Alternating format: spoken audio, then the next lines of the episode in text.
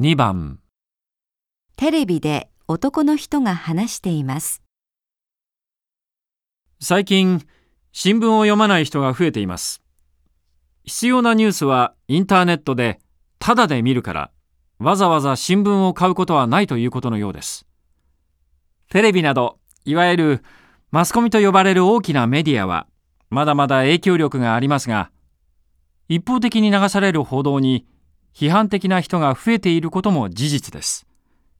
必要な情報は自分で選んで取り込んでいく。必要ないものに時間もお金も取られたくないという意識はこれからますます強くなっていくと思います。この男の人は現在の報道についてどう思っていますか？1従来の方法は変えた方がいい。